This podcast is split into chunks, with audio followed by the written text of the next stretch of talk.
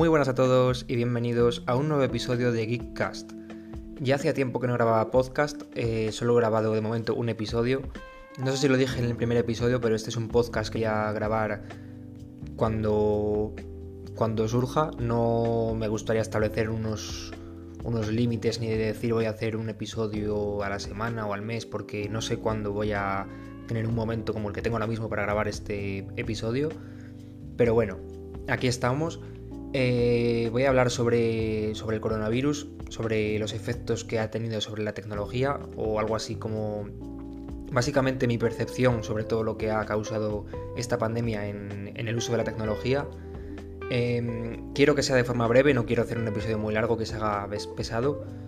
Eh, no voy a decir nada sobre el virus porque es algo que ya seguramente cualquier persona que esté escuchando esto pues lo sabrá porque es algo de lo que todo el mundo está hablando últimamente y no es para menos. Pero bueno, empezar diciendo que, mm, que yo creo que este virus, esta pandemia,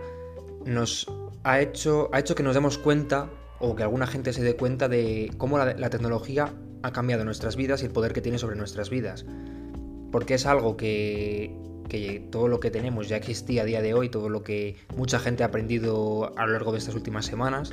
pero que quizás hasta que no ha pasado realmente no nos hemos dado cuenta de cómo tenemos una herramienta, bueno, la tecnología en general, y cómo nos ayuda en diferentes situaciones del día a día. Por ejemplo, voy a empezar hablando de las aplicaciones para, para smartphone, por ejemplo, que han ayudado en esta, en esta pandemia, en esta crisis, como por ejemplo en China y en otros países donde, por ejemplo, hay aplicaciones que han desarrollado para poder detectar los síntomas que tiene tu cuerpo y determinar si estás contagiado o no, y de esta forma intentar Em, no saturar el sistema sanitario, yendo a, urgencias al médico eh, con a lo mejor unos síntomas que realmente no son síntomas del virus y de esa forma pues no colapsar el sistema sanitario. Eh, aparte de que si por ejemplo tienes síntomas pero no estás realmente mal, pues puedes quedarte en tu casa y dejar sitio para otras personas que quizás sí que lo necesiten más que tú. Bueno, aplicaciones han salido de todo tipo, tanto a nivel de China como a nivel en España, también han salido propias de España para detectar los síntomas.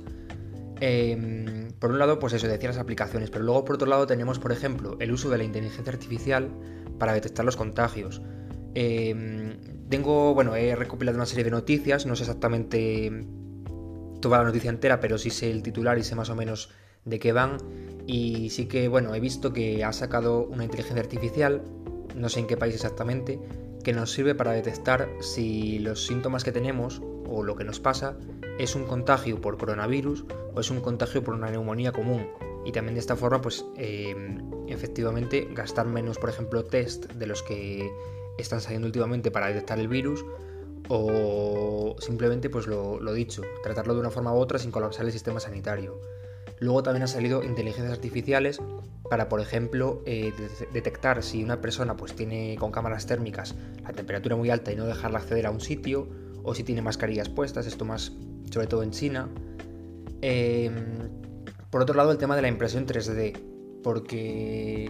gracias a las impresoras 3D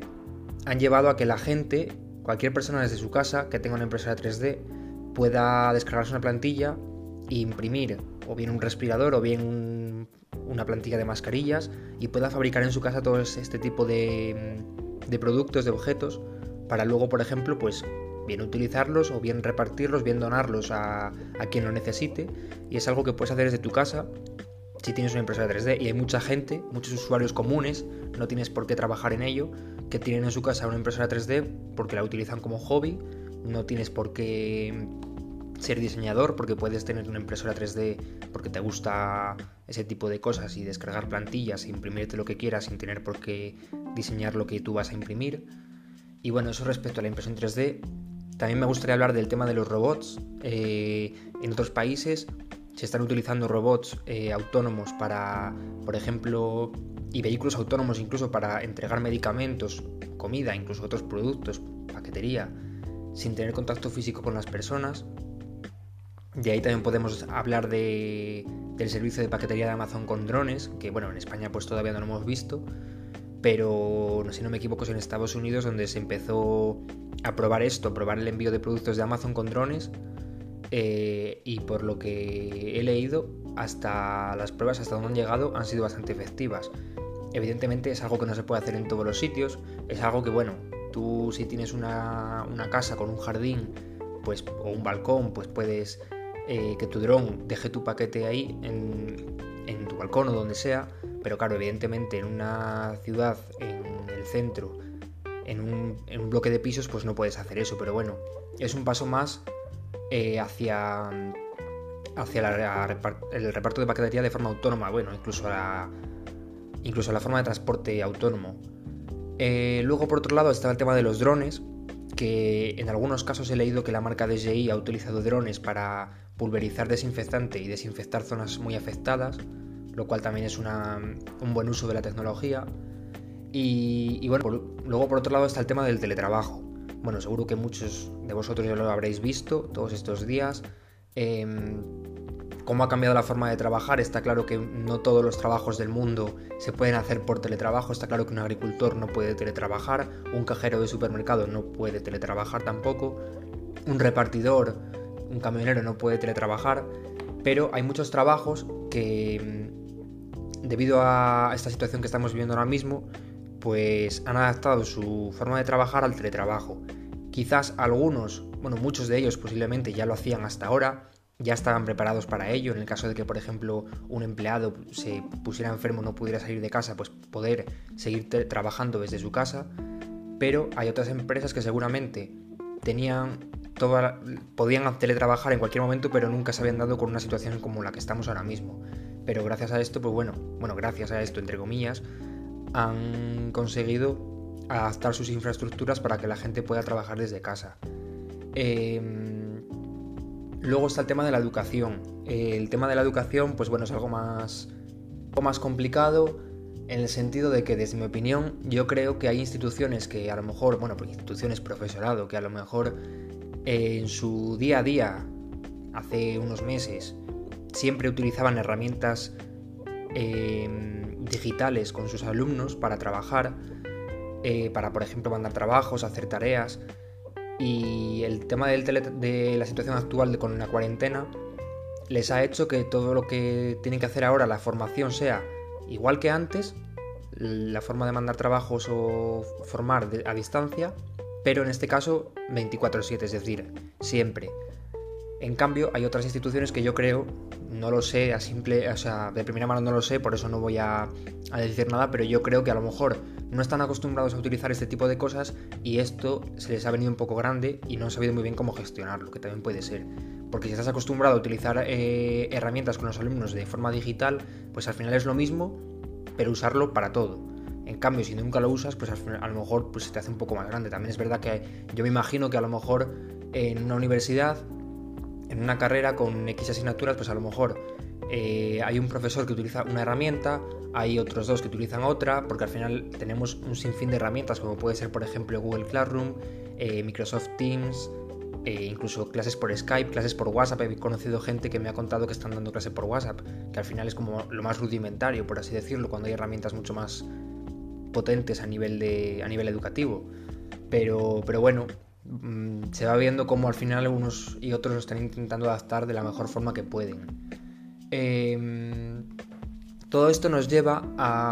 al intercambio masivo de datos que ha habido en la red estos últimos días. Cómo ha crecido el tráfico de mm, el tráfico online, ya no solo por por ver Netflix en casa o visualizar contenidos digitales en streaming o descargar videojuegos etcétera, sino también por el tema del teletrabajo y de la formación a distancia. Porque bueno, al final pues tú envías y recibes archivos online, haces llamadas, el tema de las videollamadas que hacemos con otras personas y todo eso pues ha hecho que se aumente mucho más el tráfico de datos en la red y que algunas empresas como por ejemplo Netflix, Amazon en Prime Video o YouTube y creo que alguna más hayan tenido que bajar la calidad de sus streaming para no saturar la red. Eh, bueno, personalmente a mí esto no me ha afectado para nada porque creo que lo que han hecho es dejar de ofrecer eh, contenido real en 4K, que es el contenido que más, que más pesa a nivel de, datos. Y yo en mi caso en todos los dispositivos lo máximo que veo es 1080, así que no, no he notado ningún cambio, pero bueno, que la gente que tenga una televisión 4K y esté acostumbrada a ver contenido en 4K, pues igual sí que he la diferencia, pero vamos, no creo que sea un drama en ningún sentido. Em, y bueno, eh, todo esto es todo lo bueno que, como decía, ha tenido esto, porque hay que sacar un poco el lado positivo de todo. En este caso es el tema de,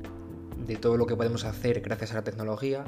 y que a lo mejor lo, podemos, lo hemos podido hacer durante un montón de años, bueno, un montón, a lo mejor los últimos 10 años, pero hasta ahora mismo pues no nos hemos dado cuenta de todo el potencial que tenemos en nuestras manos teniendo un ordenador o incluso un teléfono móvil, un smartphone. Y luego por otro lado hablar un poco de la parte mala que todo esto conlleva, que evidentemente es el tema de la, economía.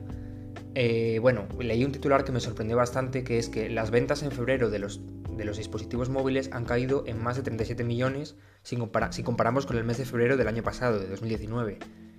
Lo cual es una cifra muy alta, pero nos hace pensar que si han caído en 37 millones menos, ¿cuántos millones de teléfonos se venden en un solo mes en el mundo? Que creo que el dato estaba en unos 99 millones, si no me equivoco. Es decir, ha bajado muchísimo, pero es que la cifra de ventas de dispositivos es muy alta de por sí. Em, está claro que esto va a tener una repercusión económica para las empresas. Eh, está claro que, bueno, esto fue en febrero. En marzo no habrán salido estadísticas, pero me imagino que la cifra será parecida, incluso aún más grande. Y en abril, pues puede que siga igual. Y te dará tiempo en recuperarse. Pero.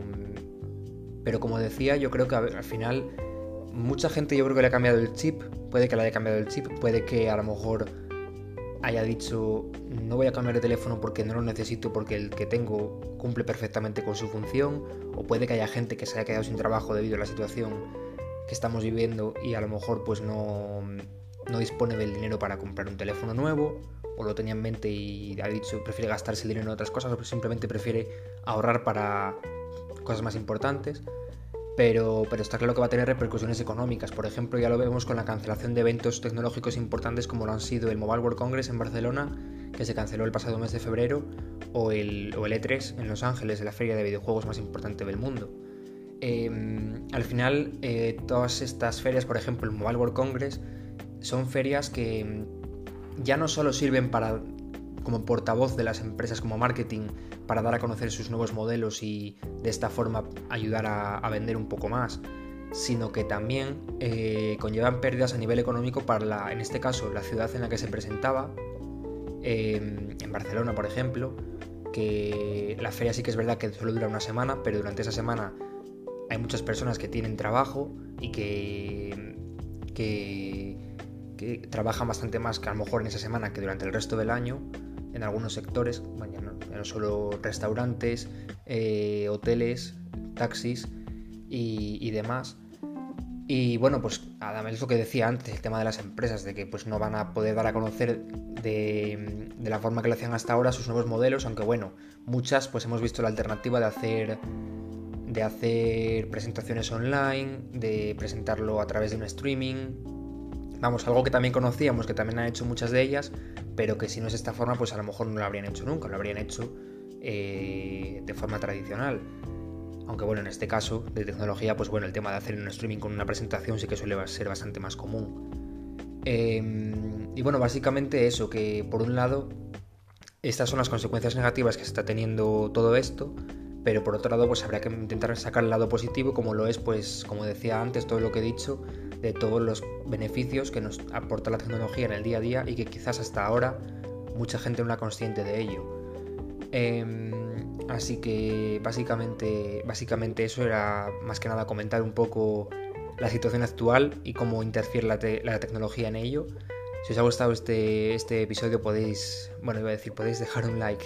pero podéis dejar un comentario con vuestra opinión, podéis compartirlo y nos veremos pronto con siguientes episodios. Un saludo.